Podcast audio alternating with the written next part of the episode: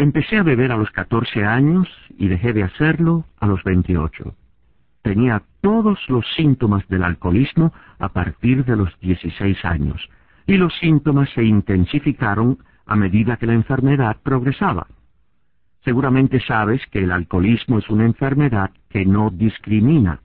Afecta a ricos y pobres por igual, casados y solteros. No conoce límites.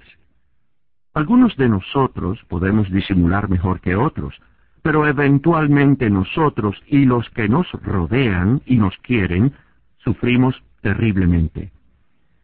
Hablaremos sobre los síntomas del alcoholismo, las actitudes e ideas falsas que pueden matarnos, los mitos que permiten al alcohólico negar la realidad y finalmente un programa que puede conducir paso a paso